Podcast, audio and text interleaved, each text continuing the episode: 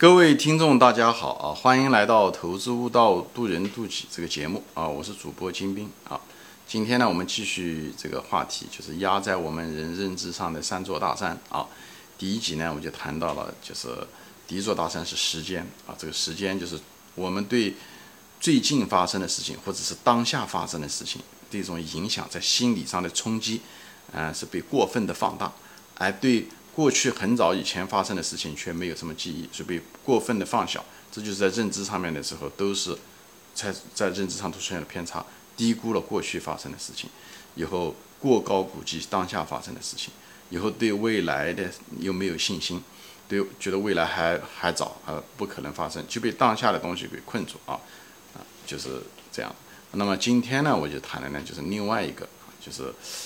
啊原因，就是一个。很重要的一个局限是什么呢？在认知上的一个偏差是什么呢？就是空间啊，前面是时间，现在是空间。空间是什么呢？就是我们人啊，很容易被周围的这个环境所束缚住。我们的认知很多东西的时候，都会被周围的小环境啊会束缚住。比方举个例子，比方是说，呃，你你的很多人生价值标准啊，比方说无论是比较啊、攀比啊，比方说工资也好，呃，你的职业发展也好。哎，嗯，你混得怎么样也好，你常常跟谁比呢？常常跟你的同学比。为什么可以跟同学比呢？因为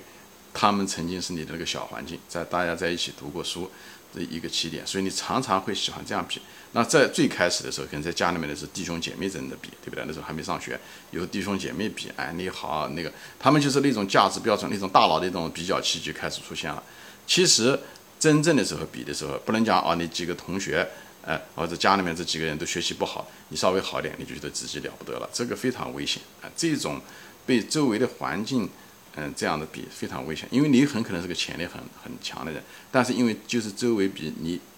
差，最后一种一种矮子里面拔将军的感觉是非常危险。我记得我的时候，在我初中的时候，我在呃初二初三的时候，成绩在在班上第一名的时候，我父亲就经常提醒我。他讲你也得很小心，他因为你周围你是个普通中学，所以你看不到那些重点中学，你的真正竞争对手。你看你将来高考的时候，你是全国范围的统考，对不对？你这是跟省这个级别考试，你不是跟你这个普通中学的这班班级的人考。所以呢，你的真正的竞争对手，哎，那些重点高中的那些人，那些好学生你是看不到的，因为他不跟你在一起读书。你你在你面前，你在普通中学，你虽然这一个年级你是第一名，他很可能给了你一个错觉和假象，所以最后让你有点麻痹。最后没有该努力，人只有在有压力的情况下拼命的努力，才能够发展，才能够啊，嗯，做出更好的，能达到自己更高的目标。但一旦人觉得自己比别人强的时候，没有可比的目标，就像跑步一样的比赛一样的，对不对？你除前面如果有个人跑得比你快，你会跑得更快。如果你跑到最前面，后面拉了一大堆人，你是很难，这是人的本性，你是很难往前拼命的跑的，就是这样子的。所以你周围的环境。你周围相处的是什么样的人很有关系，因为人内心都多多少少都有一种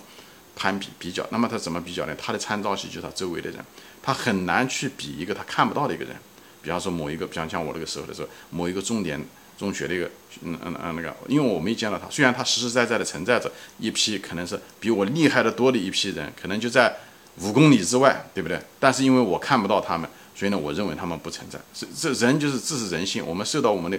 空间的限制，所以这会改变我们的行为。最后，我们可能是一个很有天分的人，但却没有。所以在这地方就是想说嘛，就你的朋友交朋友要很小心。我在别的节目中说过，也是这个。你交的什么样的朋友，说白了就定义了你。因为你的朋友如果是啊，呃，档次比较低，或者是他们不是特特别求上进，你跟他们在一起，你也很容易变得不求上进。你觉得自己已经混得不错了啊？啊，他们呃呃呃这样，所以你一种那种怎么舒适感，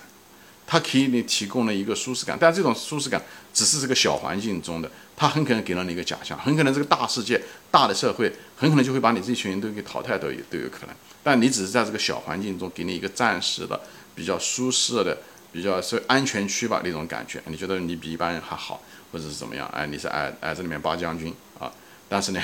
你再怎么矮子里面八将军，你还是矮子。所以在这个地方的时候，作为一个年轻人的时候，你要很小心交朋友，就在这个地方，哎，这个这个非常非常重要，好吧？那么在股票中的时候，其实也是的，就是常常人们就是呃买股票的时候，比方说说股票，呃，它已经涨得其实已经很高了啊，已经涨得很高，但是因为那在那段时间里面的时候，它很可能呃呃稍微跌一点点，你就觉得这已经是低价了。其实就是因为你在那个小的环境中，那个股价起伏不是很大的时候，其实在总体上面它们处于一个高位，但是呢，在短时间内呢又在那个高位中呢处于低位，所以给你一个假象，你觉得是低的。啊，就是因为我们人的大脑的比较其实相对比较啊，所以呢你就觉得低，如果你就进去买，实际上你买的还是高位。就像一个股票在一个很低的价格，在比方在熊市中的时候，对不对？在很低的价位，在很低价位，它可能在三块钱和五块钱震荡，但是就是因为震荡的时间多了，所以你突然之间觉得五块钱就是个高位。所以当牛市快来的时候，啊，股价开始上升的时候，那么你一直已经习惯于三块钱是低位，高价是五块钱的这样的，它一旦涨到六块钱，你会把你股票卖掉的。这个就是人的一个受空间小环境影响的一个典型的一些东西，所以你比包括你在公司里面跟员工啊、跟同事之间的攀比啊、跟邻居之间的攀比啊，人攀比的时候都是跟周围的人攀比，他方便嘛，因为他别的人他也看不到攀比，这样的话就是非常非常危险，就是无论谁在无论在人生中还是在股票的投资中都是这样子，所以有的人。虽然发现了一个好的公司、好的股票，在熊市中也买入了，但是他就经不起那种震荡，那种很低位的来回震荡，哎，呃，从三块钱涨到五块钱，哎，其实他应该拿着的，因为这公司很可能值二十块钱，就是因为他拿着以后，又突然之间一跌到三块钱，他就后悔为什么不卖掉，以后来回搞几次，最后的时候涨到三五五块钱、六块钱，他就逢高就卖掉了，而他丢失掉的是从六块钱到二十块钱，甚至更高钱的那个利润空间。所以他赚的只是那么一块钱两块钱，所以很多人在股市上面看对了股票，却没有拿住牛股，跟这个很有关系。不是讲他不了解这个公司，不不是说他不看好这个公司，常常是看对做错，就是这种心理偏差，就是这种认知上的偏差，这种小环境啊，会导致他这个样子。就像有的人，呃，比方他认知这个世界的时候，他在家里面或者生活在这个城市，对他来讲，这个世界就是这个他生活的那个城市。对不对？因为他毕竟不生活在别的世世界、别的城市，所以人都是受这个空间的限制。我们每个人都受空空间的限制。但是你要清楚，其实你这世界不是这样。好在呢，就是互联网、电视给我们让我们知道了这个世界，跟我们以前的古人不一样。那么古人有的时候就生在那个村子，死在长在那个村子，就死在那个村子，这个就是局限性就更大。他永远的比较总是跟周围的人比。这个话我就稍微岔开一点啊，就是讲一个什么东西呢？就是。就是因为这种环境啊，其实，嗯，电视啊，